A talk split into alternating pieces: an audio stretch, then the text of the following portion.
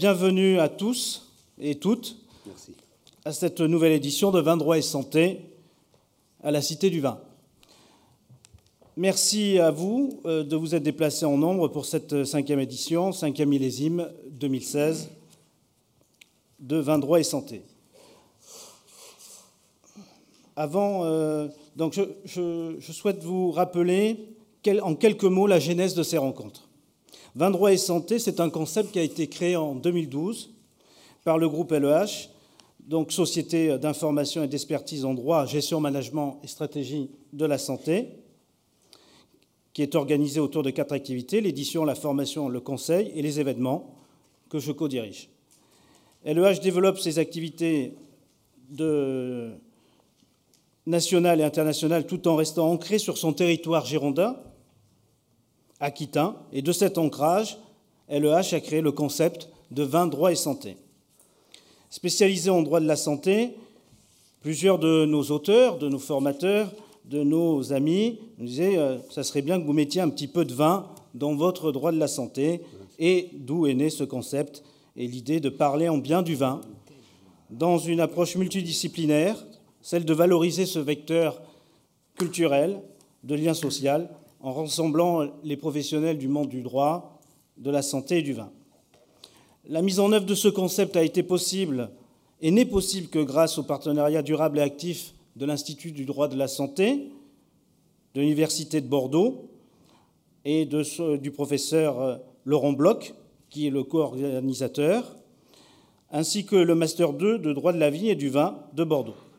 Le partenariat s'est renforcé cette année avec la Fondation de la Cité du Vin, qui à présent co-organise cet événement et les prochains à venir, je l'espère. Merci plus particulièrement à Madame Lemoine, Monsieur Hernandez et Mademoiselle Nivet. Je remercie le Conseil, le CIVB, pour son soutien à nos journées, permettant la publication des éditions 2012, 2013, 2014, que vous connaissez, que vous pouvez retrouver sur notre site des exemplaires seront euh, à disposition au moment de la pause. L'édition de 2016 euh, de 2015 est en cours de finalisation et sera disponible à partir du 20 novembre. Vous pourrez y retrouver euh, les articles du professeur Jean-Noël Boidron sur santé de la vigne et santé de l'homme, les vins médicinaux par le professeur Jacques Batin, vin et santé Vox Clamax in Deserto par Jean-Paul Broustet, et comment défendre sa marque vinicole par le professeur Eric Agostini. Je tiens à remercier les intervenants pour leur confiance et participation à cette euh, cinquième édition, euh, dont les publications seront publiées avec le partenariat du CIVB au sein de notre maison d'édition LEH et disponibles également en version numérique sur notre bibliothèque numérique de droit de la santé et d'éthique médicale, la BNDS. Cette année, cinq interventions sous la présidence du sénateur César. Je tiens à rappeler que la commande qui a été faite auprès de nos intervenants est binaire. Les juristes l'emportent. Gourmande et libre. Gourmande parce qu'on leur a demandé les trois B, bien beau, de faire bien beau et bon. Et libre parce que euh, nous sommes attachés à la liberté d'expression à laquelle la maison d'édition euh, euh, est très attaché, liberté des sujets, avec un seul impératif, la contrainte horaire, 30 minutes.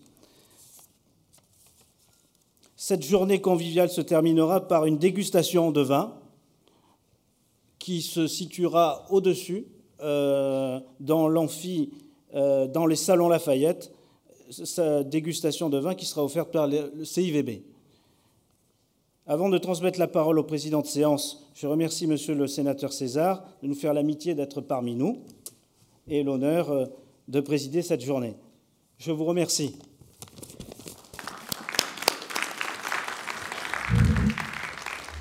Merci beaucoup, Monsieur Clément, de votre introduction. Euh, il me revient la lourde charge de présider la séance, c'est une très très lourde charge.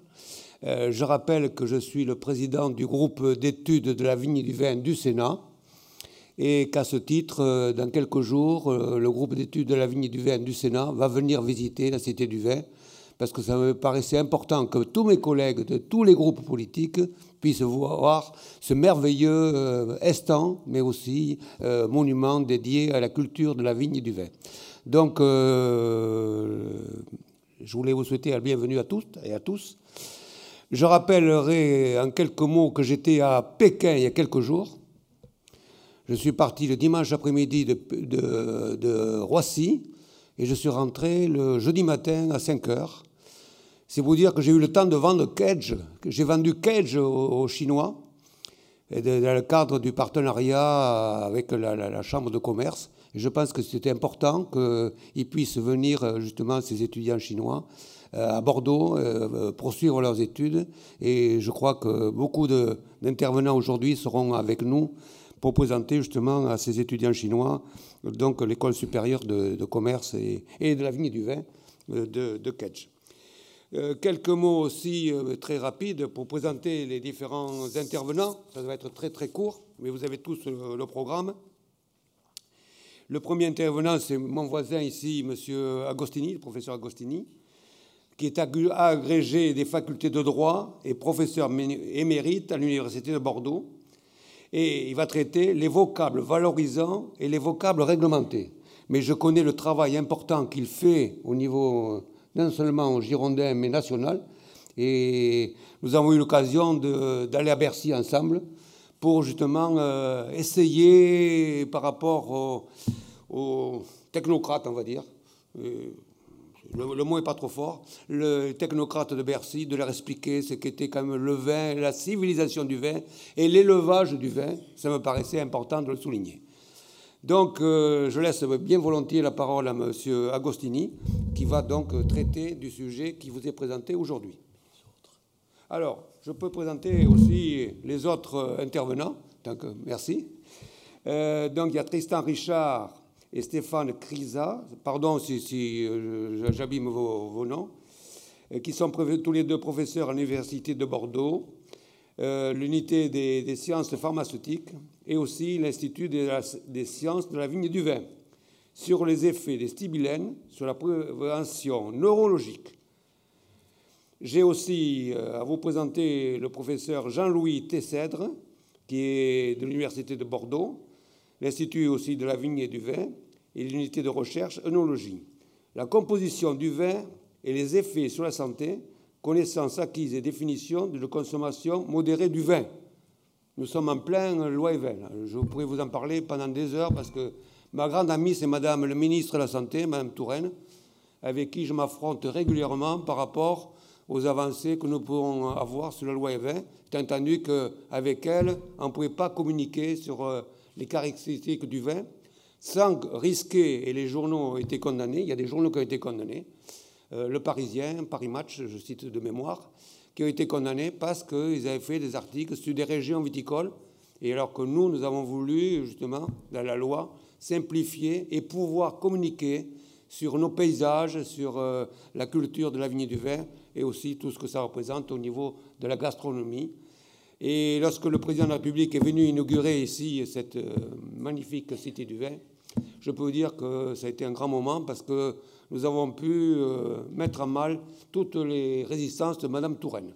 Donc, euh, ça a été un combat que nous avons mené au Parlement, aussi bien à l'Assemblée nationale avec mon collègue, mon collègue Gilles Savary, mais aussi euh, en tant que président du groupe 20 avec mes collègues, puisqu'on a eu 239 voix contre 33, donc c'est un succès magistral. Et Mme Touraine a avalé son chapeau, si elle en avait un, mais il est plus avec. Donc tout ça pour vous dire que nous en sommes en pleine discussion sur la consommation modérée du vin. Et j'ai le plaisir aussi d'accueillir euh, mon voisin d'exploitation, parce que nous sommes tous les deux viticulteurs, dans la bonne commune de Lugasson, le professeur Sarik, qui est un viticulteur de, de grand renom, mais aussi euh, professeur et chef du service de l'unité de transplantation hépatique du CHU de Bordeaux. Et il est à la retraite, donc maintenant, euh, il passe son temps, non, je plaisante, il, passe, il est tout à fait performant et il sera même de dire, en tant que viticulteur, mais en tant que professeur de médecine, quelles sont les qualités d'une consommation modérée du vin. Voilà, je vous souhaite euh, une bonne journée, une bonne, un excellent après-midi. Je l'ai dit. Ah, j'ai sauté M. Bantz. Pardon. Pardon, pardon. Euh, qui est enseignant. Heureusement que le professeur Agostini me, surveille parce que. Euh, euh, Jean-Marc Bans est enseignant et chercheur associé à l'Institut des sciences de la vigne et du vin, Université de Bordeaux, ancien directeur du Master 2 du droit de la vigne et du vin de Bordeaux et greffier associé au tribunal de commerce de Bordeaux et qui traitera de, lui de le droit à la publicité des vins, état du droit. Donc, Monsieur Agostini, à vous. Merci infiniment, Monsieur le Sénateur. En, entendant cet amphithéâtre, j'ai cru que, euh, vu sa verticalité, qu'il était appelé un demi de MV2. Puis on, m'a dit qu'il s'appelait Thomas Jefferson, ce qui en hommage bien sûr au troisième président des États-Unis d'Amérique qui avait succédé à Benjamin Franklin comme euh, plénipotentiaire des insurgents à la fin du XVIIIe siècle. Et ça, m'inquiète un peu parce que euh, je crois me souvenir que Jefferson était effectivement américain et que dans ce, noble pays, de vieux souvenirs des mœurs de l'Ouest profond euh, m'indiquent que lorsqu'on sort des énormités, on risque de sortir sur un, sur un rail avec du goudron et des plumes. Et je crains un peu d'être euh, promis à ce sort, vu les quelques vacheries que je vais être amené à prononcer devant vous. Le sujet qui m'est apparti, donc, vocable valorisant et vocable réglementé. La, la, floraison des vocables valorisants, qui a entraîné bien sûr la réglementation spécifique de certains vocables, est évidemment lié au développement du marketing. Le vin étant devenu un, phénomène de société et un problème d'économie politique, sa réglementation est extrêmement ancienne, mais cette floraison des vocables valorisants a une origine en réalité très juridique. Très juridique, euh, qui est concomitante d'ailleurs à la floraison du négoce bordelais, c'est-à-dire concomitante à cette époque où, au milieu du XIXe siècle, le classement de 1855 commençait à asseoir son autorité. vous savez très certainement que c'était un classement initialement purement privé, hein, qui avait été organisé par la Chambre de commerce de Bordeaux à la demande du ministre de l'Agriculture de Napoléon III dans le cadre de la seconde exposition universelle. Mais ce classement, euh, certes, avait été organisé de manière officielle, hein, de manière corporative, disons, mais ce classement n'avait aucune valeur officielle, jusqu'à ce que, euh, finalement, en 1949, un décret du 30 septembre 1949, puis un décret de juin 1964, ne le mentionne et donc ne le consacre, ne lui confère la valeur d'un décret. Toujours est-il que ce décret de 1855, enfin ce décret, ce classement de 1855, pardonnez-moi, que ce classement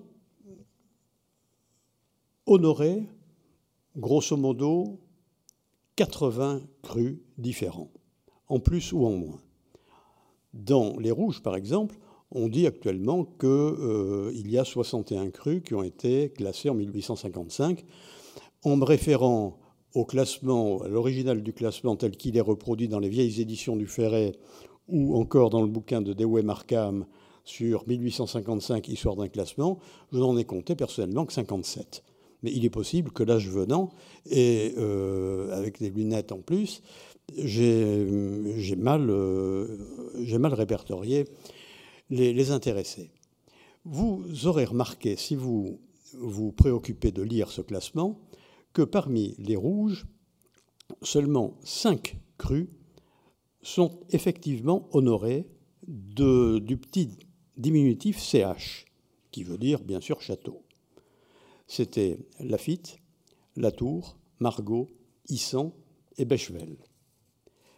Dans les Blancs, même Ikem, pourtant remarquable par son architecture, même Ikem n'était pas qualifié de château. Donc, sur 80 crues, simplement 5 châteaux. 1855, c'est 5 ans après la première édition du Ferré qui est de 1850. La première édition du Ferré, c'était tout simplement un guide touristique. Comment aller en, chemin de fer de Bordeaux à Arcachon, en pinassote du Cap Ferré à Arcachon, en, comment visiter l'estuaire, enfin, etc., etc. Vous aviez quelques lignes sur la viticulture et sur le vin. Et par exemple, la rive droite, Saint-Émilion, vous aviez en tout et pour tout cinq pages, cinq ou six pages, pas davantage. Mais dès la seconde édition, c'est-à-dire dès 1868, le nombre des pages consacrées au vin devient énorme et le Ferré devient effectivement aujourd'hui le Ferré. Non plus un simple guide touristique, mais vraiment le Bordeaux et ses vins. Or, si vous vous amusez à lire les notices particulières de chaque propriété, vous apercevez que, alors qu'en 1855, il n'y avait que cinq châteaux, en 1868, ils s'appellent presque tous châteaux, quelques-uns s'appellent domaines, des happy few s'appellent clos, mais essentiellement châteaux. Il s'était passé quelque chose. Et ce quelque chose, c'est une loi. C'est la loi du 23 juin 1857 portant réforme du droit des marques. Avant cette loi, le droit des marques était réglementé par une loi typiquement républicaine, du 22 germinal en 11. Je dis typiquement républicaine parce que mal faite, bien sûr. Et donc, vous voyez, la première raison de rail, plume et goudron. Et, donc, je dis loi mal faite parce que la sévérité de cette loi était, était extrême puisque la contrefaçon de marque était punie des peines du faux en écriture privée, ce qui, d'après l'article 142 du Code pénal napoléonien, nous donnait tout de même entre 5 et 10 années de réclusion. C'était une des peines tout à fait excessives, si bien que cette loi ne fut jamais appliquée. Mais en plus, cette loi ne pouvait même pas être appliquée, pour une raison toute simple. C'est que les marques n'étaient pas définies on protégeait une chose sans savoir ce que c'était. Mais ce n'est pas la première fois dans le monde du vin. Prenez tout simplement une notion aussi essentielle pour nos régions que la notion d'appellation. La notion d'appellation d'origine contrôlée ou protégée, comme on dit aujourd'hui. La notion d'appellation, elle apparaît, pardonnez-moi cette mauvaise manière de parler le français, et qu'on doit peut-être à moi, président, je,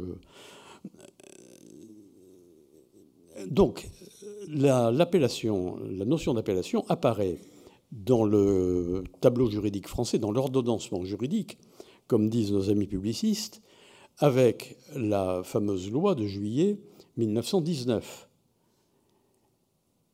Mais il a fallu attendre une loi de juillet aussi 1966 pour que les appellations soient définies. Autrement dit, les appellations étaient protégées, mais on ne savait pas ce que c'était. Hein, c'est un, merveilleux, ça, campe un climat. Monsieur le sénateur parlait à l'instant d'une visite euh, officielle que nous avions faite ensemble. Ça n'était pas à Bercy, c'était à rue, au boulevard Vincent Auriol. C'était, à la DGCCRF. Et dans cette noble administration, que je respecte profondément, bien sûr, euh, vous avez surtout des gens qui sortent de l'agro, mais vous n'avez pas de juriste. Et c'est terrible. C'est terrible. Remarquez, Georges Clémenceau disait bien que euh, la, guerre est une chose trop importante pour être laissée aux militaires. Mais euh, c'est quand même un peu regrettable de voir que le, le, législateur, le pouvoir normatif dans notre pays, navigue, navigue à vue, pour ne pas dire à la gaffe. Donc, nous avons cette loi de 1857 qui va complètement bouleverser le climat, euh, du, le climat juridique du vin français. Parce que les marques vont être protégés. La protection de la marque va être étendue à la simple reproduction, alors qu'autrefois c'était simplement le délit de remplissage qui était, euh, qui était, qui était sanctionné avec la loi de 1824, du 28 juillet 1824, dont je ne vous ai pas parlé, et qui protégeait les non commerciaux et le nom des produits fabriqués. Mais avec la loi de 1857, enfin, le droit des marques s'adapte à la révolution industrielle. Et cette loi, qui a été très critiquée, qui était finalement pas si mal faite que ça, malgré les critiques qu'elle a essuyées, cette loi a, tout de même duré telle qu'elle, avec des modifications bien sûr, jusqu'au 31 décembre 1964. Et hum, ça marchait, ma foi, pas si mal que ça. Alors l'intérêt de la loi était de nous dire, dans son article premier, quels étaient les signes que l'on pouvait utiliser comme marque. Et parmi ces signes, vous aviez les emblèmes, les dessins, les ci, les là, et puis vous aviez les noms, virgule, sous une forme distinctive. C'est-à-dire que le nom ne pouvait, ne pouvait pas être protégé comme tel. Il fallait impérativement y ajouter un emblème, un dessin, une couleur, un colifichet quelconque, ou alors tout simplement un autre vocable.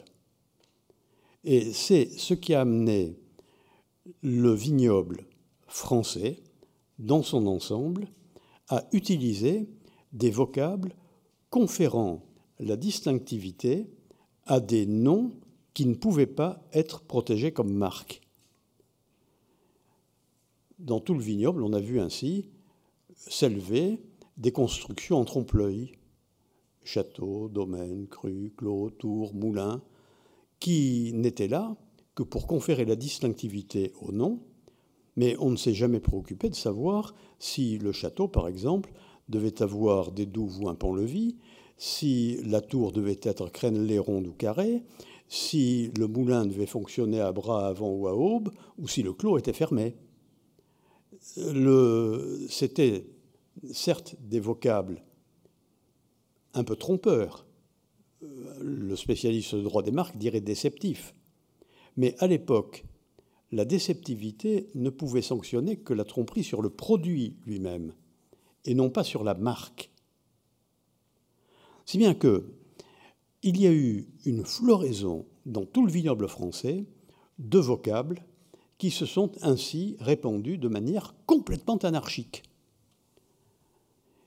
Et il a bien fallu que le législateur réagisse un jour. Mais cette réaction s'est faite finalement très tardivement, pour des raisons à la fois agricoles et politiques et, historiques. Notre pays a quand même été embringué, d'abord dans la guerre de 70, puis dans la guerre de 14, l'expansion coloniale.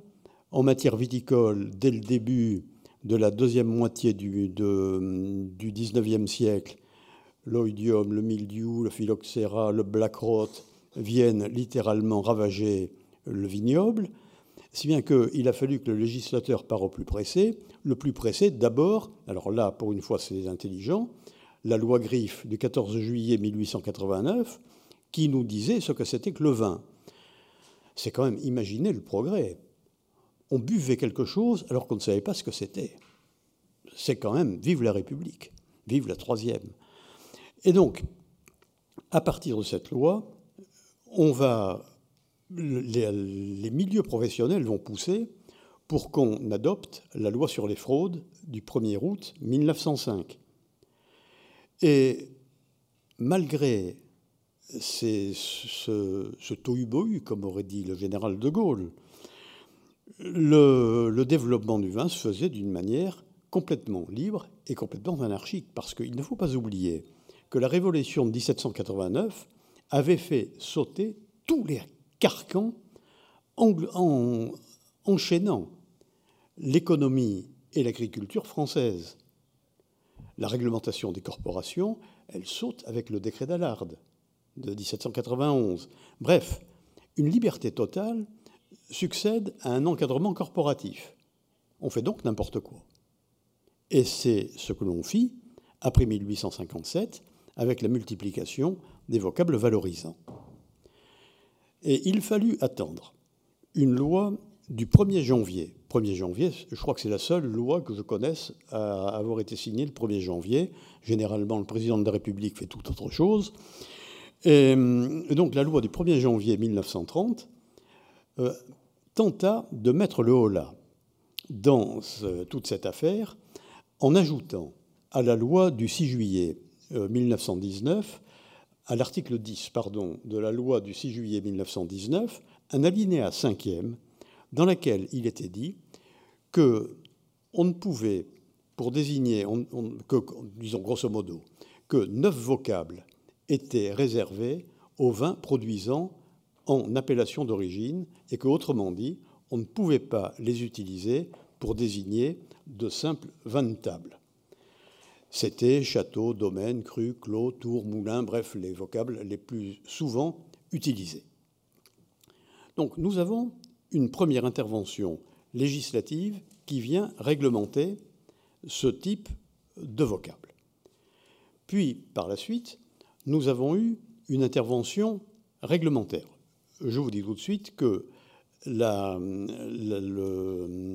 loi de, 1919 a été insérée par la suite dans le Code rural, qu'on a retrouvé l'article 10 alinéa 5 à l'article L641 11 ou 17 pardon du Code rural et ensuite dernièrement à l'article L644 2 mais que ce texte est passé à la trappe, il a été annulé par une ordonnance du 7 octobre 2015, euh, donc c'est tout récent.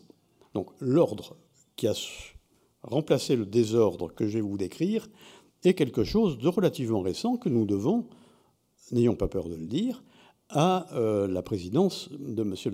monsieur François Hollande.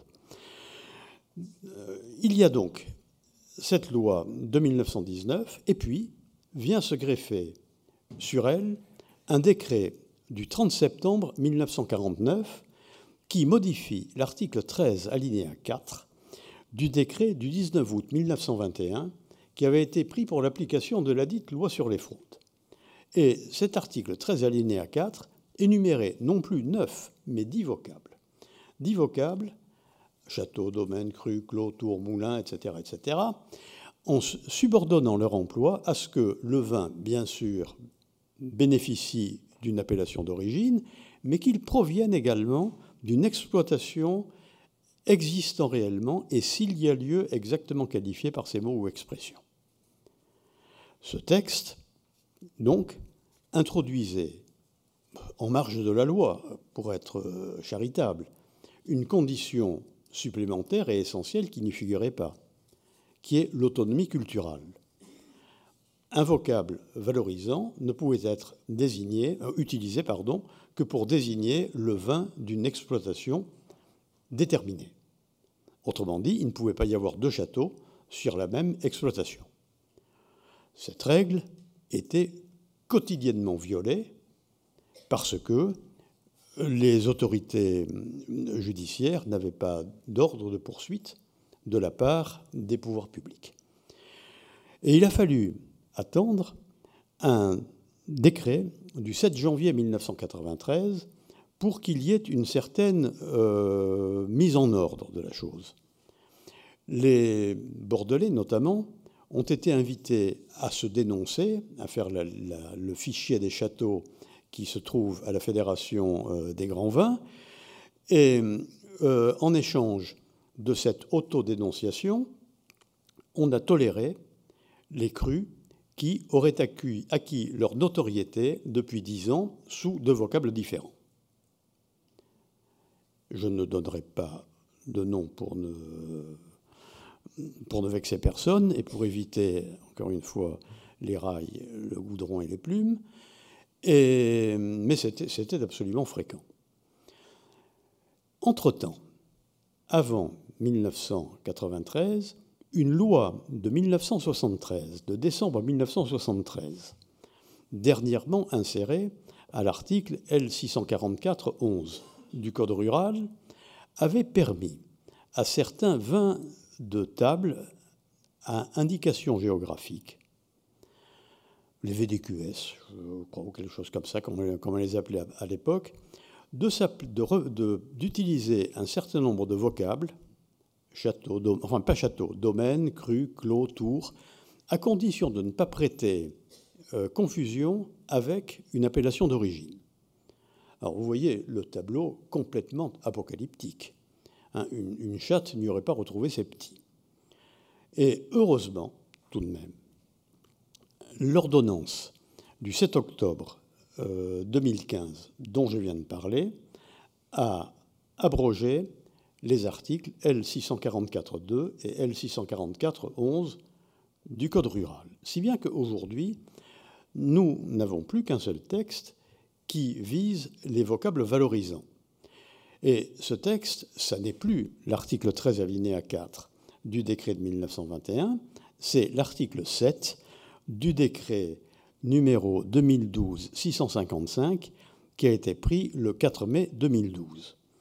Ce texte présente un certain nombre de défauts et peut-être peut-on imaginer qu'il a été euh, signé dans une certaine hâte puisque le 4 mai 2012 était un vendredi, le 6 mai suivant, c'était un certain dimanche, qui a vu le triomphe de l'un contre l'autre, qui se retrouveront peut-être face à face, qui le ça, dans un avenir prochain.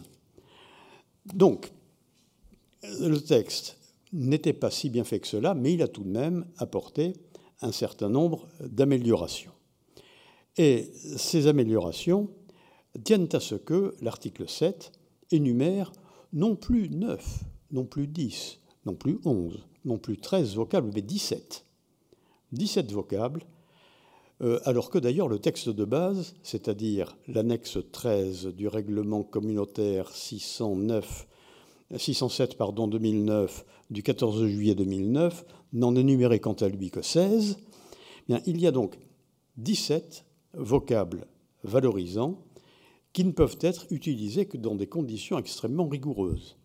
13 d'entre eux ne peuvent être, peuvent être utilisés pour désigner l'exploitation produisant en AOP ou en IGP. Et quatre autres, château, cru, clos et hospice, ne peuvent être utilisés que pour désigner l'appellation produisant en vin d'AOP, étant précisé en plus que cru était soumis à des conditions particulières, que pour l'utiliser, il fallait que ce soit euh, dans le nom de l'AOP euh, prévu, qu'on ait utilisé le nom depuis au moins 10 ans, et pour l'AOP, par exemple, euh, clos, pardon.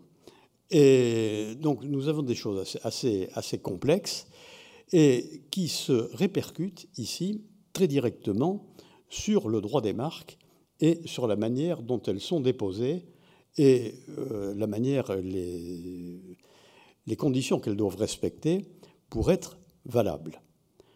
En effet, le problème tient à ce que euh, l'Institut national de la propriété intellectuelle, industrielle, pardonnez-moi, euh, part du principe que du moment qu'une marque domaniale incorporant un vocable valorisant comme château, domaine, cru, clos ou tour est déposée pour désigner du vin, elle doit impérativement désigner un vin d'appellation d'origine protégée. Que les autres peuvent désigner aussi un vin à indication géographique protégée sans aucunement se préoccuper de l'indication de l'autonomie culturelle.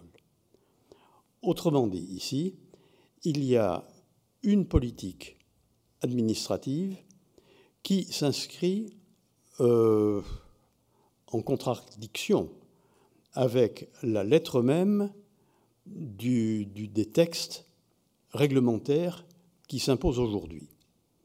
Et il faut ici référer à deux événements jurisprudentiels que mes amis Jean-Marc Baance et Michel Minjuc euh, ont, présenté dans leur, dans leur euh, manuel de droit de la vigne et du vin, manuel peut traiter, même le droit de la vigne et du vin. Euh, ces deux événements jurisprudentiels sont d'abord l'arrêt Aubryon du 11 mai 2003 et ensuite l'arrêt Château, Château, des Barrigards du 30 mars ou mai 2007.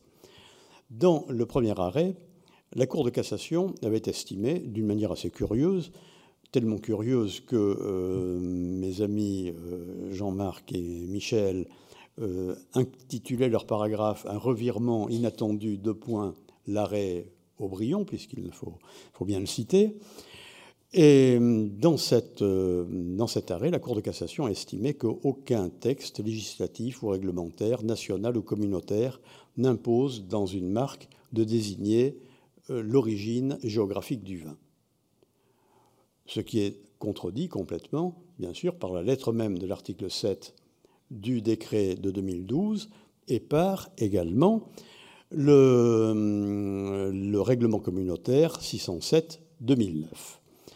Et puis, entre les deux, vous avez eu l'arrêt Château des Barrigards de 2007, et un paragraphe après, mes deux amis ici présents intitulent euh, leur division euh, le retour à l'orthodoxie, de point, l'arrêt Château des Barrigards. Donc nous avons ici un point d'interrogation qui plane. Est-ce que euh, la pratique menée depuis quelques décennies par l'INPI, qui consiste à accepter quasiment n'importe quoi comme dépôt de marque, peut perdurer, il est à craindre que si quelque avocat euh, un, peu, vicieux euh, voit la chose, que le viticulteur qui demanderait la protection de sa marque malgré la violation des textes dont je viens de vous parler, risquerait d'avoir quelques surprises. Mais ce n'est pas tout.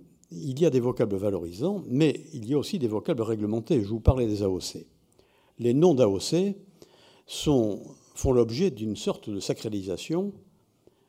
Euh, Lévi-Strauss parlait autrefois des totems et tabous pour désigner les sociétés primitives, mais nous sommes une société primitive. Nous avons des totems, nous avons des tabous, nous avons les valeurs républicaines de M. Valls. Et euh, ici, par conséquent, nous avons, nous aussi, dans le monde du vin, des totems et des tabous, et ce sont précisément les noms d'appellation d'origine protégée et les noms d'IGP. Et il y a eu, sur ce point, un arrêt qui a, qui a semé le doute, qui était l'arrêt Romané Conti du 1er décembre 1987, que j'avais autrefois commenté dans les colonnes du JCP de 1988, deuxième partie, numéro 21080. 1, pardon. Et euh, dans, ce, dans cet arrêt, la Cour de cassation avait laissé entendre que le nom de le cumul, enfin l'incorporation d'un nom d'appellation d'origine contrôlée dans une marque était impossible. En réalité, la Cour de cassation ne disait pas du tout cela. Mais c'est comme cela qu'on l'a interprété, parce que la Cour d'appel de Paris l'avait dit avant elle et que son arrêt, euh, que le pourvoi formé contre son arrêt avait été rejeté. Il eût d'ailleurs été invraisemblable de voir un nom de, domaine remontant à 1760 annulé parce qu'en 1936, en pleine effervescence du Front Popu, on avait délimité, défini l'appellation Romanée Conti. C'eût été absolument absurde. Donc, aujourd'hui, il y a, disons, un consensus sur ce point on ne peut pas déposer une marque reprenant le nom d'une appellation d'origine protégée ou d'une IGP déjà définie par les pouvoirs publics, mais on peut parfaitement continuer à exploiter une marque reprenant le nom d'une IGP ou d'une AOP ultérieurement définie par les pouvoirs publics. Autrement dit, on respecte les droits acquis. C'est ce que nos amis américains appellent la grandfather's clause, la clause du grand-père. Si ça se passait autrefois comme ça, on peut continuer à le faire. Donc, sur ce point, il y a, disons, une certaine clarté. Mais La, DGCCRF, non. Nous parlions à l'instant, et qui n'avait pas été ramené à une saine connaissance du, droit français par notre visite conjointe, monsieur le sénateur et à moi-même, la DGCCRF a inventé assez récemment, il y a 2-3 ans ou 4 ans, une, euh, une foucade, j'allais dire quelque chose de plus dur, commençant par la lettre C. Une foucade donc, qui avait été condamnée par la Cour de justice des communautés européennes en 2004 ou en 2003, dans une affaire que connaissent pas trop mal euh, Jean-Marc Barance et Michel Minjuc, puisqu'ils avaient commenté dans les colonnes du Dalloz l'arrêt de la Cour de cassation faisant suite à la décision de la décision Borimanou de la Cour de justice des communautés. Ce tableau euh, complètement brumeux étant posé, venons au vif du sujet, essayons d'apporter quelques clartés là-dedans, mais je serai très bref parce que je vois l'heure qui passe et comme je le dis toujours, comme disait Royer Collard, un orateur trop long est comme une horloge qui sonnerait les minutes. Euh, la difficulté dont je veux vous parler pour terminer est celle-ci. L'article 5 du décret de 2012, donc le décret du 4 mai 2012, euh, prévoit qu'il est possible d'utiliser le nom d'une unité géographique plus petite ou plus grande que la zone d'appellation ou la zone d'IGP pour désigner son vin si le cahier des charges de la dite appellation ou de l'IGP le prévoit. Alors quel est le sens de cette disposition?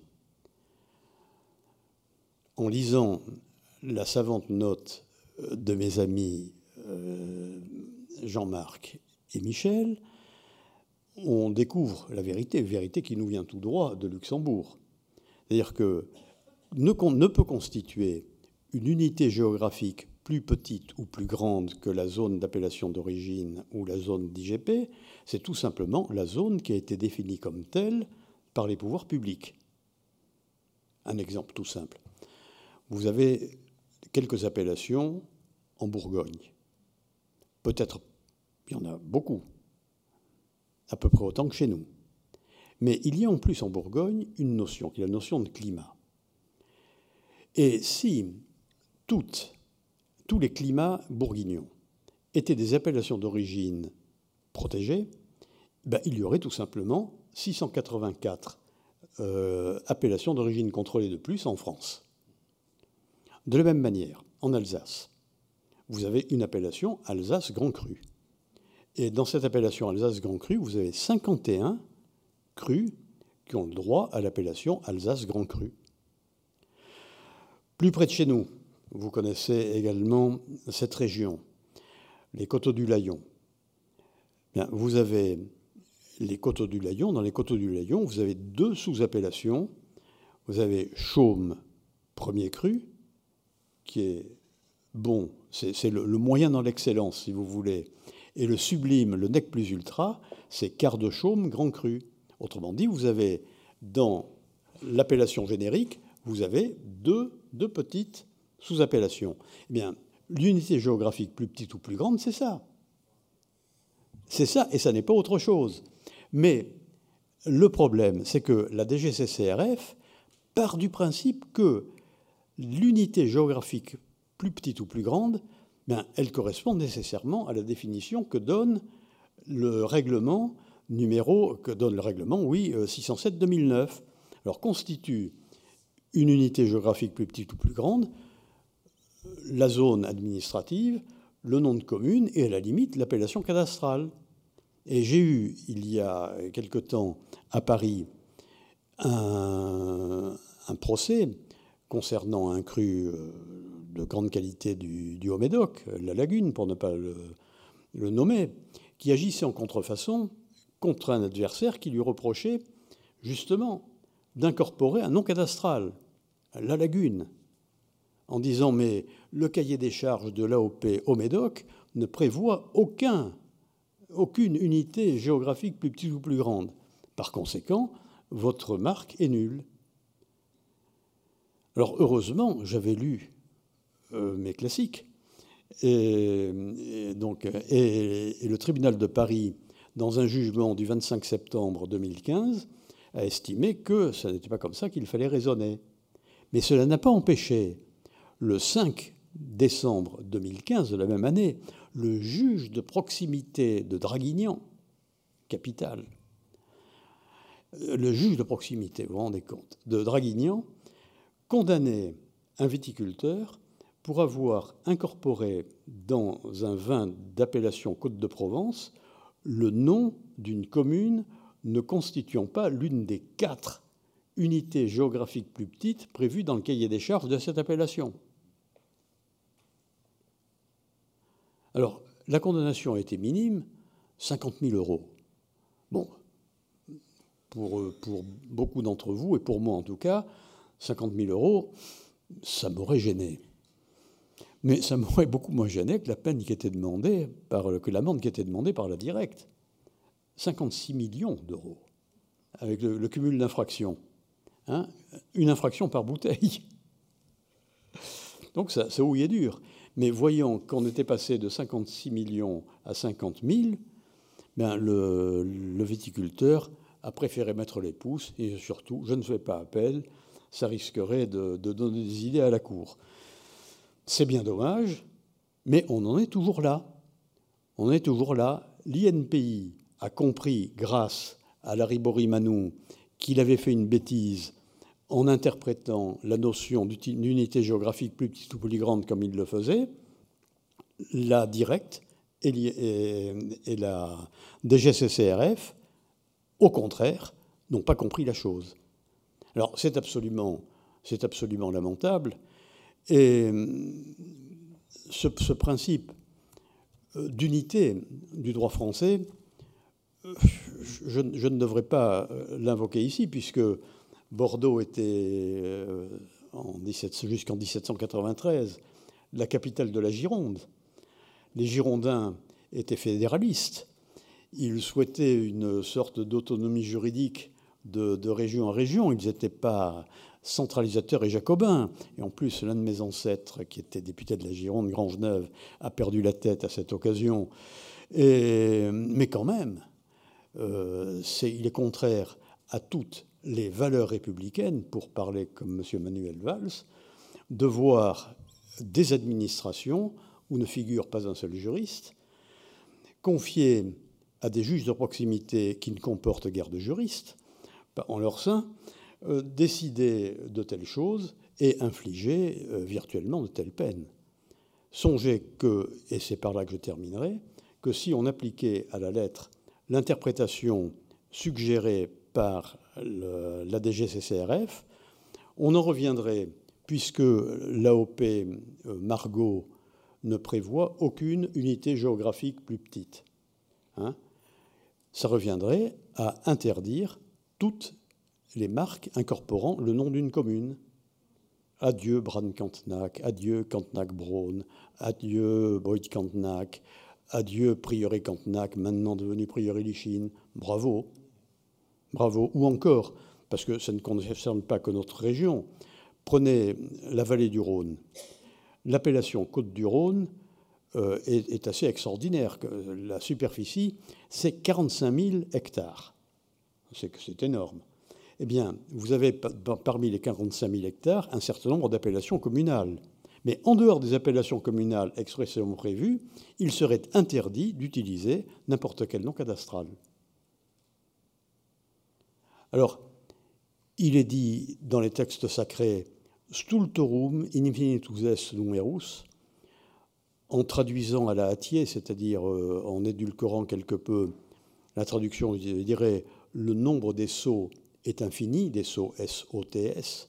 Hein, et c'est à croire qu'on a institué aujourd'hui un nouveau ministère qui est celui de garde des sceaux.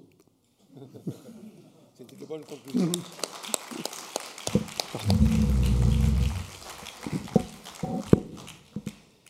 Merci, monsieur le professeur Agostini. Et je suis sûr que l'exposé du professeur euh, suscite de nombreuses questions. Étant entendu qu'il a, il a, traité uniquement euh, le rôle des AOP au niveau français, mais quid de, la législation européenne Ce sera pour l'année prochaine, hein, euh, parce que c'est un débat quand même qu'on peut mener pendant longtemps. Et aussi euh, les accords avec les États-Unis en particulier sur le TIPP. Donc, vous voyez, il reste de la matière à traiter pour les prochaines séances, les prochaines années. Merci, monsieur le professeur. À, vous, monsieur, monsieur Clément. Est-ce qu'il y a des questions de suite ou... Ah ouais. C'est vous, qui, vous qui décidez sur les deux intervenants. D'accord.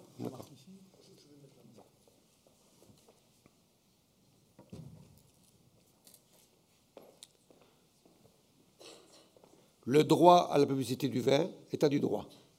À vous, Monsieur Baz.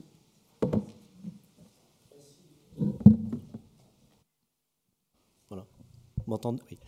Merci, Monsieur le Sénateur.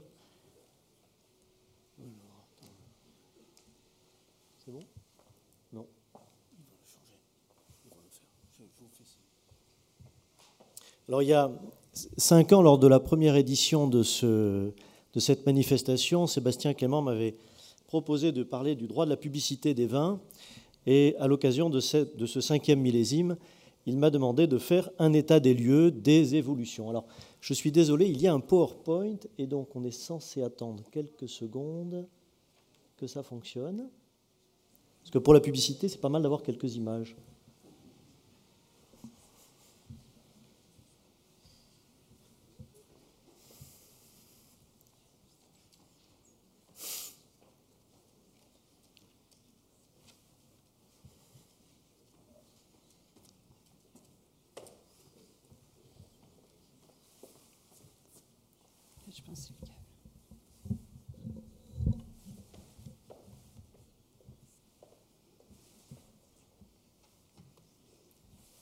Ah, voilà. il faudrait le mettre en mode diaporama. C'est celui-ci. Voilà, parfait. Est-ce que ça fonctionne? Voilà. Donc là, je, donc je vais vous entretenir de cette euh, évolution de la loi E20. Alors le sénateur César nous avait dit qu'il pouvait nous en parler pendant des heures. Alors je vais en parler que pendant 30 minutes. Mais euh, nul doute que euh, nous allons pouvoir évoquer ensemble ces évolutions auxquelles il n'est pas totalement étranger, notamment en ce qui concerne l'amélioration de la loi E20. Alors, un petit rappel, le droit de la publicité des vins a, connu un, tour historique marqué par la sévérité à l'occasion de la loi du 10 janvier 91, que l'on appelle aussi la loi E20, et qui, à l'époque, a modifié de façon très importante le droit applicable à la publicité des vins. Euh, et une chose qui, est assez amusante, c'est de voir que dans le, dans le Code de la santé publique, la loi E20 a été intégrée dans le Code de la santé publique, euh, c'est de voir que l'on utilise encore le vieux terme de propagande euh, à la place du terme publicité ou à côté du terme publicité, ce qui est quand même connoté péjorativement, même si autrefois ce n'avait pas le même sens péjoratif, mais ici, cela, la forme rejoint certainement le fond. Alors, le, le, droit de la publicité des boissons alcooliques est, marqué par une, très grande sévérité. Euh, il est marqué par une très grande sévérité car ici, le principe est celui de la liste positive. Cela signifie que l'on a uniquement le droit de faire ce qui est autorisé par la loi et on est donc dans euh, l'inverse du principe des libertés publiques, où euh, normalement le principe est que l'on peut faire tout ce qui n'est pas euh, interdit par la loi. Ici, on ne peut faire que ce qui est expressément autorisé par la loi, et on va voir que eh bien, c'est une législation qui est très contraignante, même si elle s'est assouplie un peu au fil du temps grâce à l'œuvre, au travail laborieux, patient et actif de la filière et des hommes politiques euh, notamment girondin. Euh, je parlais de l'œuvre de M. César, incontestablement. Alors, euh, le, droit de la publicité des boissons alcooliques ne fait pas de différence entre le vin et les autres boissons alcooliques. il n'y a pas de, différence, toutes sont traitées sur, un pied d'égalité. on a là une différence significative avec notamment l'Espagne, qui fait une différence entre les spiritueux et le vin, en raison du fait que le vin est un produit naturel, un produit agricole, ce qui n'est pas le cas des spiritueux. Enfin, c'est un produit naturel pour une part, mais ce n'est pas considéré comme un produit agricole. Alors, malgré sa sévérité, on va pouvoir voir en quoi elle consiste, cette législation est considérée comme conforme au, droit européen. Ça a été jugé par la, Cour de justice des communautés européennes, qui est devenue la Cour de justice de l'Union européenne, par deux fois, en 2001, en 2004. Euh, la Cour de justice a jugé qu'il s'agissait bien d'une entrave à la liberté de prestation des services, donc euh, il y a bien une entrave au sacro-saint principe du droit de la concurrence, mais une entrave qui est justifiée par euh, l'objectif de protection de la santé publique. Or, on sait qu'en droit de l'Union européenne, on peut avoir des entraves à la liberté de prestation des services, notamment pour satisfaire un objectif de protection de santé publique ou alors euh, de protection de la propriété industrielle et commerciale.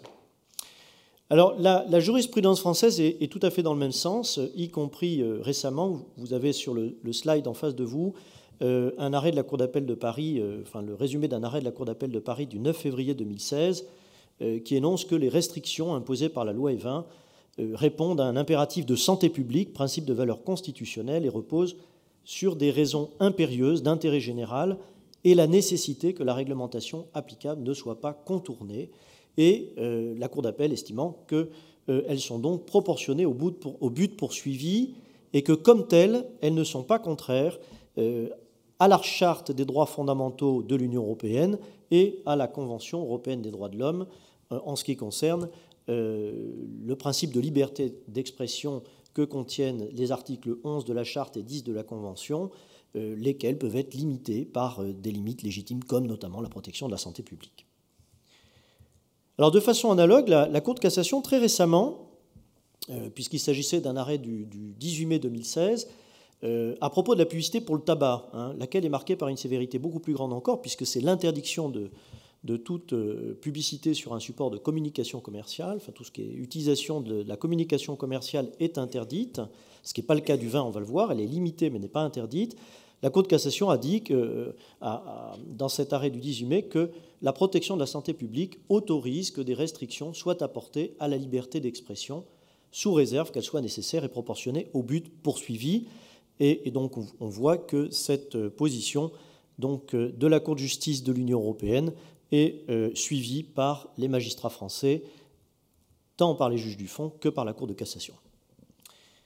Alors il faut souligner également, dans le sens de cette euh, sévérité, euh, que la jurisprudence de, notre Cour de cassation, de sa chambre criminelle, euh, a retenu une définition extrêmement large de la publicité en faveur des boissons alcoolisées, si bien que ça englobe quasiment tout type d'action, quel qu'en soit son objet, dès lors qu'il y a une communication en faveur d'un organisme.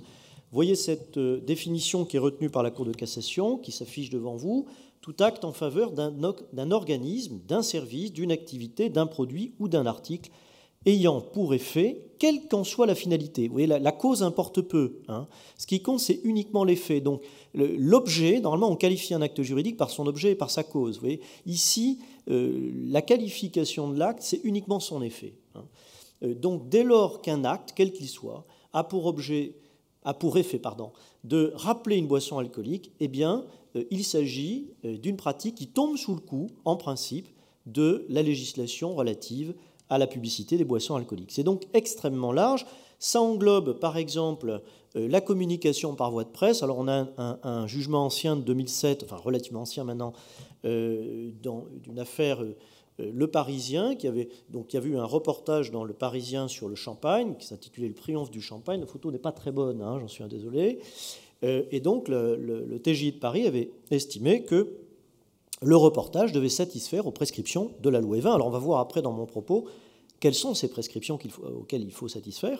Mais euh, plus récemment, euh, nous avons eu une affaire Paris Match avec une photo plus agréable à regarder, notamment grâce à Scarlett Johansson, où le, TGI de Paris a maintenu la, même jurisprudence de façon très claire. Hein. le TGI dit de Paris dit que la loi n'exclut pas les articles rédactionnels de la définition de la publicité et n'exige pas que celle-ci ait un caractère onéreux. Donc, un, article rédactionnel, un article de journalisme, et pas seulement de, de, publi-reportage, hein, euh, un véritable article de journalisme n'est pas euh, exempt euh, de l'obligation de, respecter les dispositions de la loi Evin, enfin du, Code de la santé publique aujourd'hui.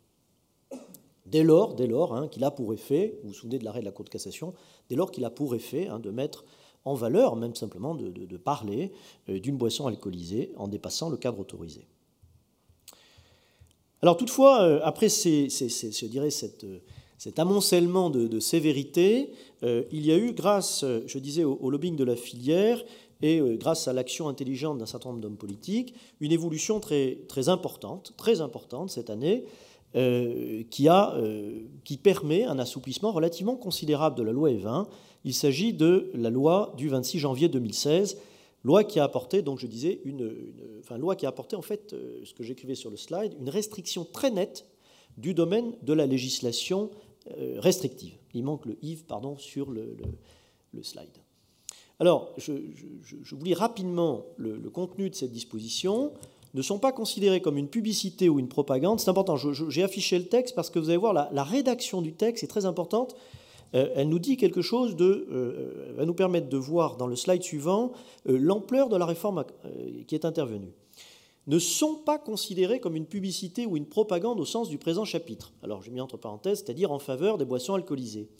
Les contenus, images, représentations, descriptions, commentaires ou références, c'est-à-dire à peu près tout, relatifs à une région de production, à une toponymie, à une référence ou à une indication géographique, à un terroir, à un itinéraire, à une zone de production, au savoir-faire, à l'histoire ou au patrimoine culturel, gastronomique ou paysager, lié à une boisson alcoolique disposant d'une identification de la qualité ou de l'origine ou protégée au titre de l'article 665.6 du Code rural de la pêche maritime. Alors, cela permet donc, ne sont donc plus euh, soumis aux limites posées par le Code de la santé publique. On va voir ensuite quelles sont ces limites, tenant à la fois au support et au contenu, mais ne sont donc plus soumis aux limites posées par le Code de la santé publique le contenu des actions d'information et de promotion en faveur des vins qui bénéficient d'une appellation d'origine, justement lorsque cette action d'information et de promotion euh, est relative à la région de production. Ça permet donc euh, la, communication collective, notamment faite par les interprofessions, mais pas seulement, euh, en faveur d'une appellation d'origine, une toponymie, une référence à une indication géographique, donc une AOP, une IGP, donc nos appellations d'origine contrôlée, nos vins de pays aussi, un terroir, un itinéraire, donc ça, ouvre des perspectives importantes euh, euh, pour faire de la publicité en faveur de l'onotourisme, clairement, une zone de production, hein, et puis le, savoir-faire local, l'histoire, le patrimoine culturel, gastronomique, paysager lié à une boisson alcoolique. Donc, vous voyez qu'il s'agit d'un assouplissement qui n'est pas mineur, parce que dans l'histoire de la loi E20, euh, depuis 1991, il y a eu en réalité toute une série d'évolutions. La législation initiale est beaucoup plus restrictive, et puis petit à petit, au fil d'évolutions législatives successives, il y a eu un assouplissement. Là, c'est plus qu'un assouplissement, parce que euh, le législateur vient dire, lorsque je communique euh, en faveur, par exemple, communication collective en faveur d'une appellation d'origine, eh je ne suis plus soumis aux législations euh, aux dispositions du Code de la santé publique qui restreignent à la fois le support, mais aussi le contenu. Donc c'est très différent de ce qui s'était produit avant, entre 91 et 2016, parce qu'à chaque fois qu'étaient intervenus des assouplissements, on était venu élargir la liste des supports. Alors, je ne vais pas refaire cette intervention-là parce que c'était celle d'il y a cinq ans, vous l'avez dans l'ouvrage édité par M. Clément, mais je, faisais l'historique des interventions, enfin, entre autres, l'historique des interventions, des, assouplissements progressifs qui, avaient été opérés par le législateur. Euh, mais euh, jusqu'à présent, jusqu'en 2016, on avait soit élargi la liste des supports, Hein. Par exemple, euh, l'affiche. Bon, en 91, l'affiche, c'est uniquement dans les zones de production. Et puis ensuite, on a assoupli. Maintenant, c'est dans toute la France. Euh, on a élargi petit à petit les supports et on a, on a par exemple, permis l'élargissement euh, à la publicité par Internet. De même, on a élargi aussi la liste du, contenu, hein, particulièrement avec une loi de 2005. Bon. Mais là, c'est très différent parce qu'on vient excepter de l'application de la législation restrictive posée par le Code de la santé publique une partie de la communication collective ou individuelle faite en faveur d'une appellation d'origine, un terroir, une zone de production, etc. Donc il s'agit d'une modification tout à fait, tout à fait considérable et d'un assouplissement vraiment très net. Alors, pour les actions publicitaires, notamment en faveur des marques, hein, qui restent soumises, euh, nous allons, euh, des marques individuelles particulièrement, nous allons préciser donc euh, le domaine de la publicité autorisée hein, en, distinguant la publicité directe et la publicité indirecte. Alors, en ce qui concerne la publicité directe, il faut distinguer, il y a des supports publicitaires autorisés et puis un contenu publicitaire autorisé. Alors, on va passer relativement vite, puisqu'il n'y a pas de, choses vraiment nouvelles ici, d'évolution. Hein. Donc, les supports autorisés sont les suivants la presse écrite, à l'exclusion des publications destinées à la jeunesse, la radio, avec des tranches horaires déterminées par décret. Le mercredi, par exemple, il y a des limitations pour la jeunesse, etc. Les affiches, les enseignes, des affichettes, des objets publicitaires dans les lieux de vente spécialisés, des véhicules automobiles, mais alors vous voyez, avec une restriction, il faut que ça soit utilisé pour les opérations de livraison, les catalogues, brochures circulaires commerciales, les fêtes et foires traditionnelles, et puis euh, l'offre d'objets publicitaires strictement réservés à la consommation de boissons alcoolisées, par exemple des verres, des bouteilles, mais pas des planches à découper euh, une entrecôte, puisque ce n'est pas un objet strictement réservé à la consommation d'une boisson alcoolisée, même s'il est très bon de boire un verre de vin en consommant une entrecôte. Et puis, euh, plus récent, plus récent, puisque ça date d'une loi de 2009, les services de communication en ligne, alors ça a donné lieu à pas mal de jurisprudence, je vais vous en donner un petit aperçu, euh, parce qu'il y a des restrictions. Euh, comme vous le voyez, c'est le point 9, c'est les services de communication en ligne, à l'exclusion de ceux qui, par leur caractère, leur présentation, leur objet, sont principalement destinés à la jeunesse, ainsi que ceux qui sont édités par des associations ou fédérations sportives ou par des ligues professionnelles au sens du Code du sport. Euh, et il ne faut pas non plus que la publicité soit considérée comme intrusive ou interstitielle, c'est-à-dire euh, il ne faut pas qu'elle utilise toutes ces techniques de pop-up, euh, etc. Alors, il y a eu pas mal de décisions depuis 2009 dans ce domaine, j'en ai isolé simplement quelques-unes. Tout d'abord une récente de la Cour de cassation du 3 mai 2016 qui a rejeté une demande de question prioritaire de constitutionnalité euh, portant sur cette disposition, le point 9, en estimant que cette disposition est rédigée en des termes suffisamment clairs, précis, pour permettre au juge, dans l'exercice de son office, de déterminer, sans risque d'arbitraire, quels sont les services de communication en ligne qui, par leur caractère, leur présentation ou leur objet, apparaissent comme principalement destinés à la jeunesse. Donc, euh, cette disposition législative, le, point 9 que j'évoquais, qui permet la communication euh, par voie Internet, par voie en utilisant le support de l'Internet, euh, et euh, confirmé en ce sens que la Cour de cassation a refusé de transmettre au Conseil constitutionnel cette QPC. Alors, quelques, arrêts euh, au milieu d'une certaine abondance, j'en ai sélectionné quelques-uns. un qui n'est pas très nouveau, puisqu'il est de 2011, mais qui est important parce que c'est un des premiers, c'est le premier de la Cour de cassation en la matière. C'était l'arrêt Glenfiddich. La, la, Cour de cassation avait estimé que euh, euh, l'on pouvait utiliser la technique du jeu publicitaire, donc ce n'est pas interdit comme technique publicitaire, mais in concreto, elle avait censuré le jeu euh, qui avait été utilisé par Glenfiddich parce qu'il consistait à gagner une bouteille de Glenfiddich extrêmement chère, de 3900 euros. Je ne sais pas trop à quoi ça correspond d'ailleurs chez Glenfiddich, parce que c'est quand même pas des, whiskies qui atteignent ce prix-là en, général. Et puis, il y avait une espèce de... vous voyez, les juges ont remarqué que euh, le jeu était organisé de telle façon qu'on sublimait la consommation du whisky. Il y avait donc une incitation extrêmement forte qui était faite à la consommation. Et ça, c'est toujours euh, une limite hein, euh, que l'on retrouve de façon constante dans la jurisprudence de la Cour de cassation. La publicité ne doit pas être vraiment très incitative, ce qui est compliqué, puisque la publicité, ça vise à inciter justement. Euh, la publicité pour une boisson, ça vise, ça vise à, ça a pour but hein, véritablement d'inciter à consommer. Mais il y a toute une série de limites, de nuances que l'on va découvrir un peu ensemble. Alors, dans un arrêt plus récent, 2013, un arrêt Ricard, il s'agissait d'applications euh, qui s'utilisait avec Facebook. Euh, et euh, la Cour de cassation a posé un arrêt sévère, puisque vous voyez que donc cette, alors la Cour de cassation n'interdit pas en tant que telle l'utilisation de l'application, des applications iPhone pour faire de la publicité ou l'utilisation de Facebook, mais euh, elle estime que euh, en l'espèce, la technique utilisée était donc tombée sous le coup de la censure des publicités euh, interstitielles ou qui sont intempestives, hein.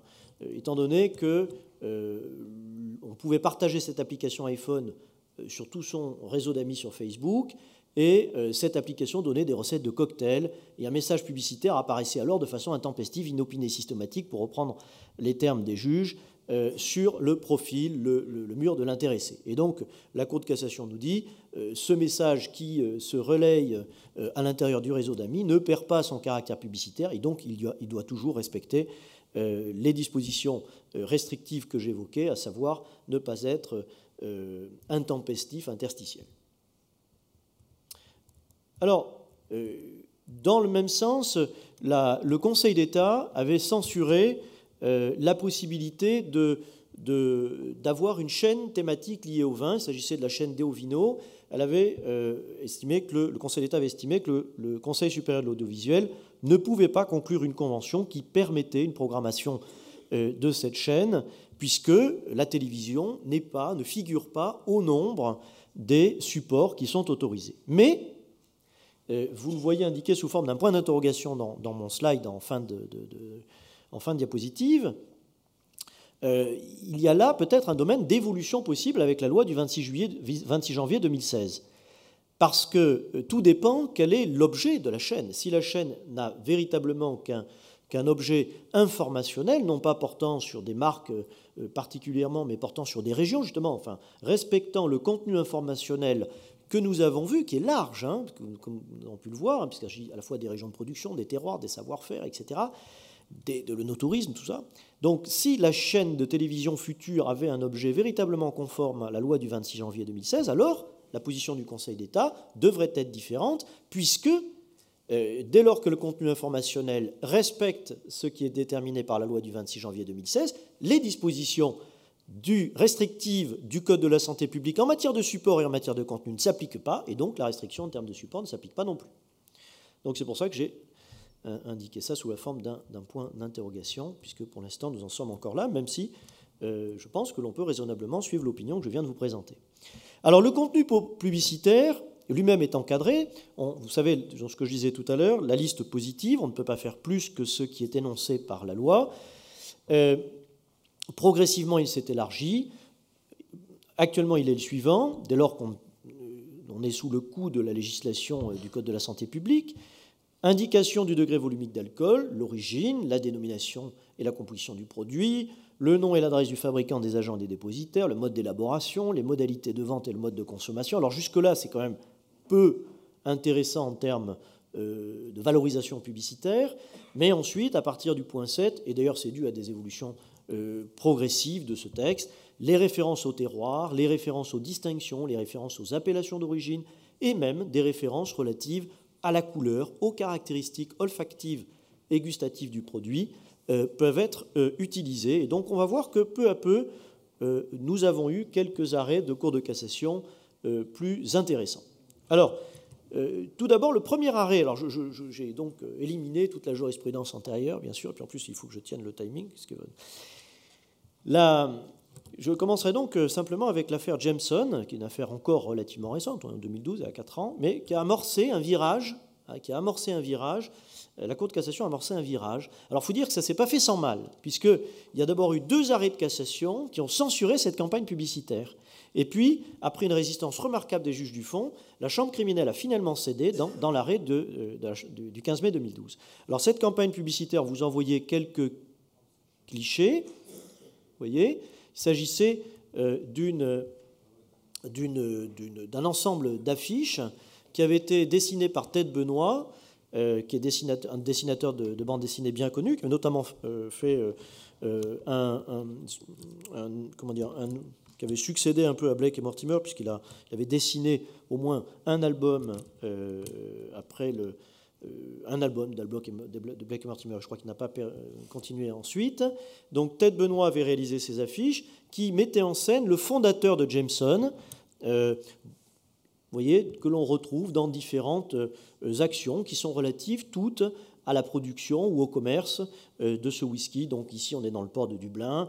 On voit le, navire qui, part, on l'imagine chargé de fûts. Les fûts sont en, on voit les fûts en, comment dire, sur le, quai. Ici, euh, on voit euh, le fondateur Jameson près euh, d'un alambic. Ici, en train de regarder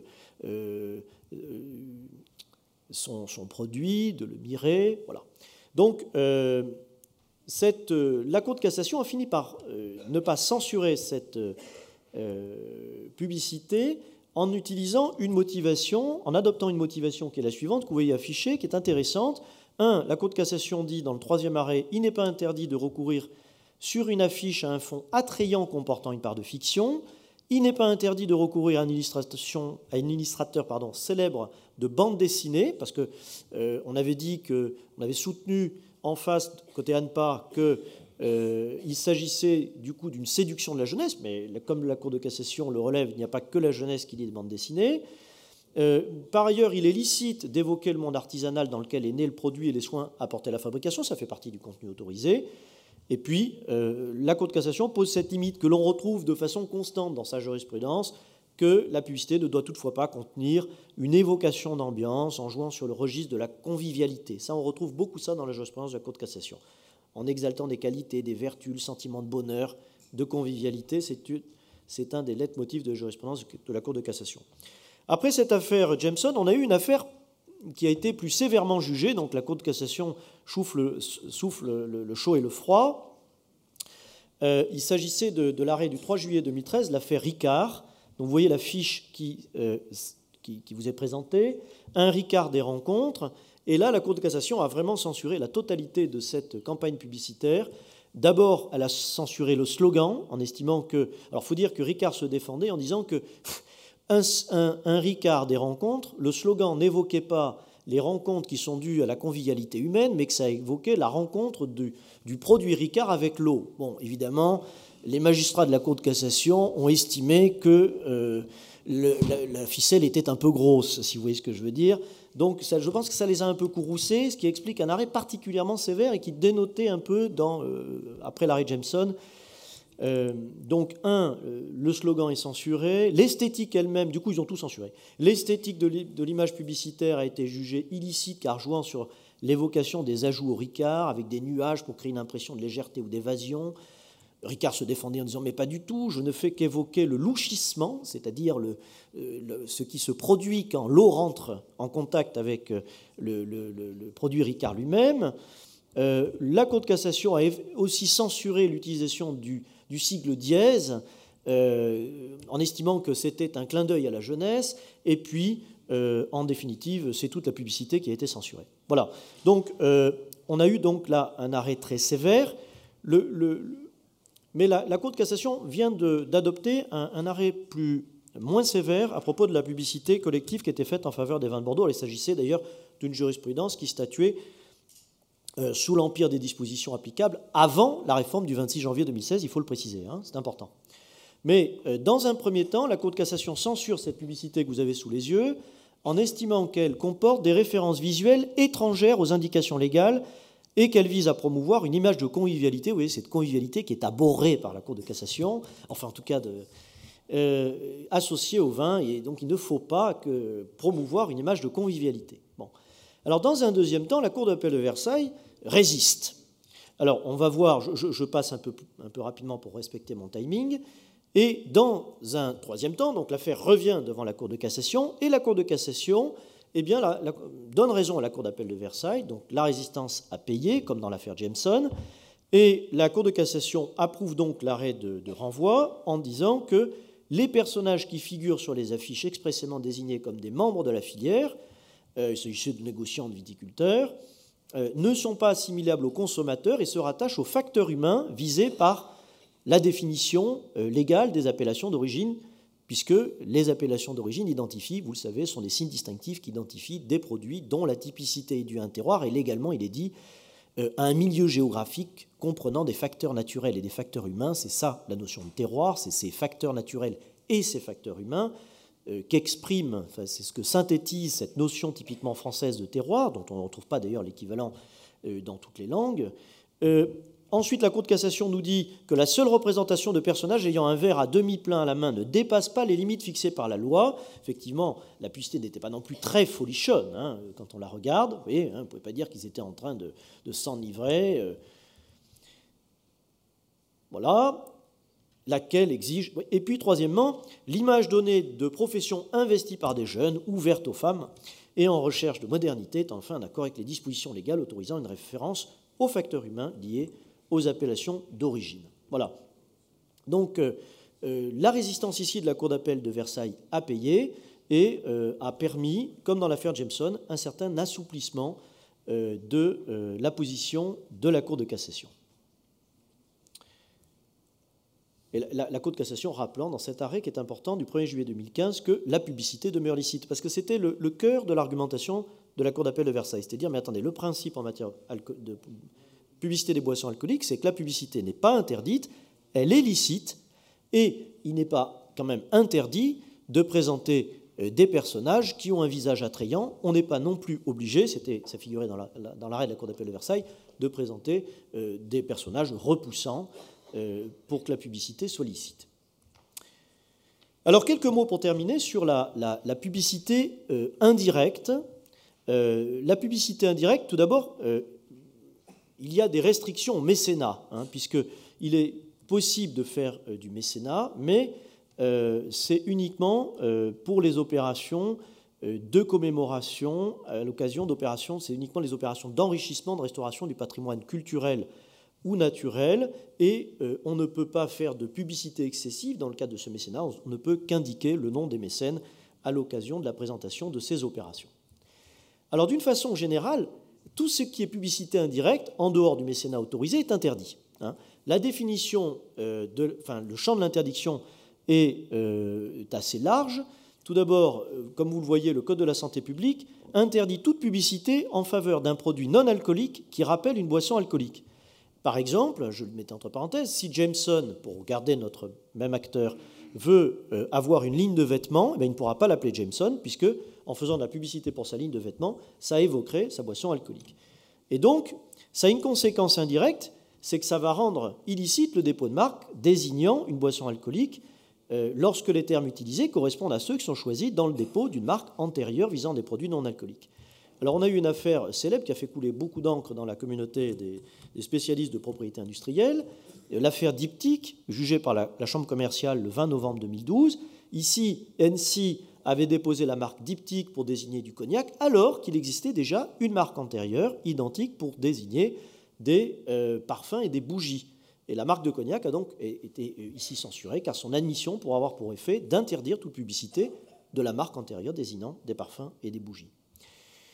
De même, il y a, au-delà de cette interdiction de la publicité indirecte, formulée dans des termes très larges et dont le voit appliquée de façon sévère par la Cour de cassation, une interdiction expresse du parrainage ou du sponsoring, euh, la différence entre le parrainage et le mécénat tient au caractère intéressé, en principe, euh, du euh, parrainage, à la différence du sponsoring. Alors on a, et je termine par cela, c'est mon dernier slide, un arrêt tout récent de la Cour d'appel de Paris du 9 février 2016. Alors c'est toujours l'ANPA contre, c'est toujours l'ANPA qui, agit. Hein. J'ai oublié de le préciser, tellement tout, j'imagine vous le savez. C'est toujours l'Association nationale donc de protection contre l'alcoolisme et la dictologie qui euh, est à l'origine de l'action, c'est pratiquement jamais, je, n'ai pratiquement jamais rencontré de décision où c'est le procureur de la République qui agit. C'est pratiquement toujours l'ANPA qui consacre une partie significative de son budget, prise sur le budget de la sécurité sociale, euh, pour financer ce type d'action.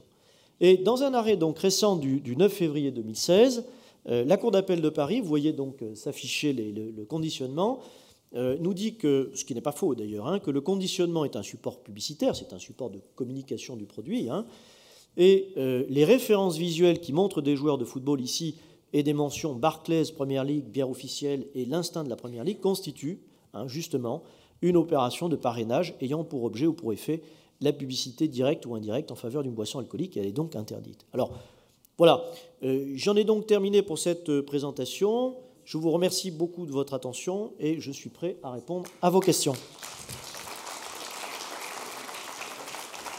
Merci, Monsieur Barons. Donc, je vous propose de passer à une série de questions pour euh, les questions de l'intervention du professeur Agostini et de Jean-Marc Barons.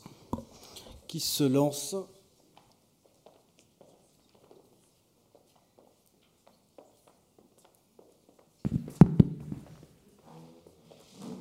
Nous ferons une pause juste après dans la série des questions.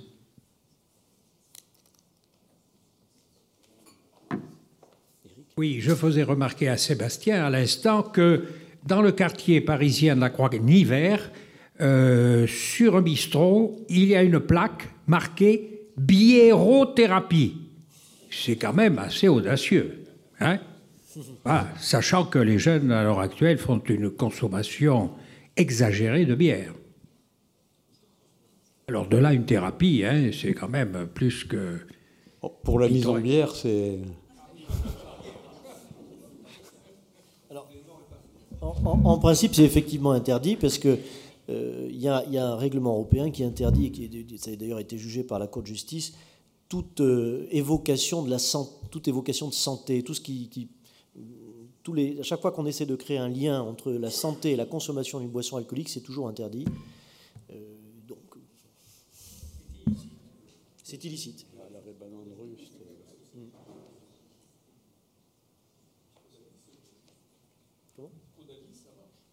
Oui, mais c'est pas du vin. C'est pas du vin. C'est pas du vin. C'est des raisins. Je voudrais juste revenir sur la loi du 26 janvier 2016. Elle fait euh, totalement éclater euh, la réglementation euh, de la loi E20. C'est ça. Est-ce qu'il n'y a pas deux possibilités de l'interpréter, c'est-à-dire de limiter l'ouverture qui est créée au seul contenu, c'est-à-dire que les supports restent limités, par ce qui est prévu par la loi E20, mais le contenu est élargi euh, par la loi du 26 janvier. Parce que sinon, si on peut euh, penser que euh, cela permet d'écarter aussi toute réglementation en matière de contenu, de pardon, de, support, la, loi E20 n'existe pratiquement plus. En fait, elle continue quand même d'exister pour la communication qui est faite en faveur des marques, à mon sens. Euh, bien qu'elle est quand même rédigée en des termes assez larges, donc on pourrait avoir une communication en faveur des marques si elle est intelligemment faite, qui pourrait peut-être échapper. Euh, en revanche, euh, alors on verra ce que dira la Cour de cassation, mais techniquement, quand on prend le Code de la santé publique, là j'ai plus mes, slides sous les yeux, mais la disposition du Code de la santé publique que je citais est très claire, c'est ne, sont pas considérés, comme une, publicité au sens des dispositions qui suivent, et toutes les dispositions qui suivent sont justement les dispositions qui restreignent le support et le contenu. Donc euh, légalement, c'est vraiment la lettre de la loi, et, même, j'imagine, son, en tout cas son esprit, je, n'en sais rien, mais c'est la lettre de la loi, c'est ce que le législateur a décidé. Il aurait pu rédiger différemment, incontestablement. Il aurait pu faire comme il avait fait les autres fois, travailler sur un, élargissement des supports ou un élargissement du contenu. Mais, et on ne retrouve même pas hein, le terme de communication collective. Moi, j'ai employé ça, le, terme de communication collective, parce qu'il n'y a pas de doute que ça, visait particulièrement les publics enfin, ce qui était reportage, parce que ça, ça choquait beaucoup, hein, les arrêts parisiens, euh, les décisions parisiens, Paris Match, etc. Et ça, c'était en ligne de mire. Et puis euh, aussi, ça, visait à, permettre euh, une, communication plus facile par les interprofessions ou par les organismes de défense et de gestion euh, en faveur des appellations d'origine. Parce que c'est vrai que l'ANPA, ces dernières années, s'était acharné euh, contre les appellations d'origine, de façon excessive quand même, puisque toutes les campagnes avaient été attaquées. Et alors donc Bordeaux avait été censuré, plus de deux fois je crois, la Loire avait été censurée, la Bourgogne, avait, alors qu'il alors y avait eu une très belle campagne, hein, c'était une campagne très esthétique, celle de la Bourgogne, avait été censurée, etc. Donc euh, ce qu'avait en ligne de mire le législateur, mais là je ne veux pas parler à la place du législateur, hein. je suis sénateur César, peut évidemment parler mieux que moi. Euh, incontestablement, c'est ce qui était, j'imagine, en première ligne. Mais la rédaction étant très large, on peut sans doute en faire une utilisation, euh, à condition de le faire avec intelligence. Ben, je ne sais pas. Moi, je ne suis pas au courant d'affaires euh, pendant. mais ça ne veut pas dire qu'il n'y en a pas. Hein. Voilà. Il faut dire que pour aller devant la côte, oui. C'est encore récent, hein, quand même. 26 janvier. Oui, oui. Dans, un entrefilet de, dans le sud-ouest de l'an dernier, il avait été noté que le Sénat voulait faire passer, euh, proposer un texte de loi euh, qui serait conforme à ce qui se passe en Espagne, à savoir que euh, le vin serait considéré comme un produit agricole et, détaché de, de, cette idée de, de produit alcoolique. Alors, c'est un peu moins nécessaire hein, du fait de l'évolution du Code de la santé publique. Euh, parce que vous avez vu qu'on peut est aussi évoquer plus généralement la communication en faveur des régions lorsqu'il s'agit de boissons alcooliques. Et là, il y avait déjà eu une modification qui avait fait du vin un élément du patrimoine naturel protégé de la France. Hein. Donc on a quand même euh, petit à petit, le, le, législateur a pris... Euh, on n'est plus dans la même situation de différence. On a eu une différence très nette avec l'Espagne il y a encore quelques années. Au fil de ces deux interventions législatives, la différence est quand même beaucoup plus ténue. Hein. Comme autrefois en France, d'ailleurs. Oui. Euh, je, rappelais au professeur Sarik tout à l'heure que dans ma mairie à Rosan, j'ai une affiche du ministère de l'Agriculture de 1938 qui dit euh, Buvez du vin ou vous porterez mieux. Buvez du vin, euh, soyez joyeux. Et soyez joyeux, voilà. Il y en avait une autre, c'était Santé, Gaieté, Espérance. Voilà. Elle est assez remarquable. Donc, pour répondre à votre question, en réalité, l'Espagne, c'est le gouvernement espagnol qui finance les campagnes de promotion pour les vins. Euh, en France, on en est un peu loin. Mais on, l'a fait dans les années 30.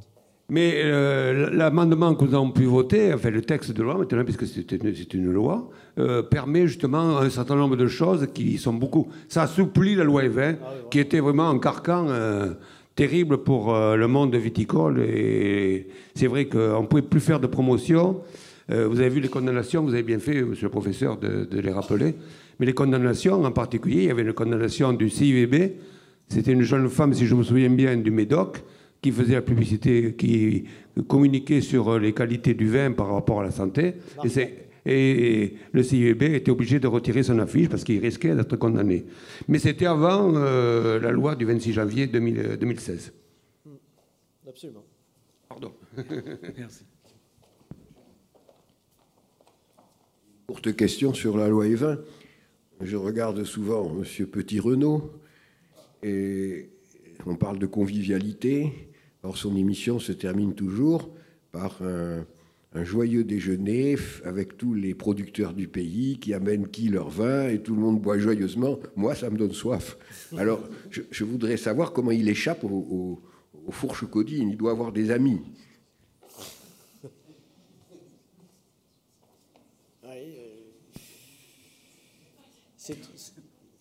Je ne sais pas pourquoi. Oui, effectivement, c'est une émission. Euh, c'est vrai que ça pourrait être assimilé une action en faveur. Oui, ça pourrait, ça pourrait tomber sous le coup. Hein, de... Est-ce qu'il met en valeur particulièrement euh, euh, un, château ou un autre ou pas? Non, non. C'est collectif. il présente son vin, tout le monde le boit joyeusement il n'y a pas vraiment une publicité pour, pour la marque du vin. Il dit quand même son lieu d'origine. Donc il va parler de, de, de, de la région, etc. Donc là, grâce à la loi du 26 janvier 2016, je pense qu'il n'y a plus de problème. C'est tout ça qui est rendu possible, à mon avis, hein, maintenant. Oui, il le faisait avant, mais il y a, il y a beaucoup, de, il y a beaucoup, de, il y a beaucoup aussi de propriétés qui, qui faisaient un peu de parrainage du club de foot local L'ANPA ne pouvait pas tout poursuivre non plus, même s'ils ont une volonté de. Ils, choisissaient quand même les, campagnes les plus, les plus importantes. C'est pour ça qu'ils attaquaient souvent les interprofessions.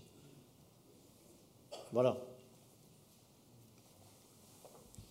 Oui, dans la ligne de la loi E20, euh, je voudrais vous indiquer un, danger qui, qui résulte de la jurisprudence diptyque et qui tient au fait qu'en pratique, lorsque vous déposez une marque, n'importe quelle marque, et donc une marque vinicole, quand vous procédez par euh, dépôt électronique, vous payez 210 euros. Quand vous procédez par dépôt papier, vous payez 250 euros. Et ce dépôt peut couvrir trois classes. Alors, les classes, vous avez 45 classes de, de, services ou de produits. Les classes de produits sont les classes 1 à 34, et la classe 33, bien sûr, c'est celle des vins. Et si vous déposez dans la classe 33, avec deux autres classes, 34 par exemple, les tabacs, ou 35, la publicité, là, vous risquez de vous faire allumer et de belle manière grâce à l'article L3323-3 du Code de la santé publique qui interdit la publicité indirecte. Parce que les produits hors classe 33 serviront de publicité à la classe 33 et la classe 33 bénéficiera de la publicité indirecte. En d'autres termes, toutes ces marques seront nulles comme contraire à l'ordre public, article L711-3-2 du Code de la propriété intellectuelle. Donc, euh, attention, warning. Merci, euh, professeur, et merci Jean-Marc Barons pour ces précisions. Je vous invite à faire une petite pause de 10 minutes. On reprendra les travaux à 16h10 par euh, l'intervention euh, du professeur Tristan Richard sur les effets des stilbènes sur la prévention neurologique. Donc à 16h10, on reprend les travaux. J'invite les avocats qui ne se sont pas manifestés auprès de moi de le faire pour la feuille d'émargement dans le cadre de leur, la formation continue. Merci.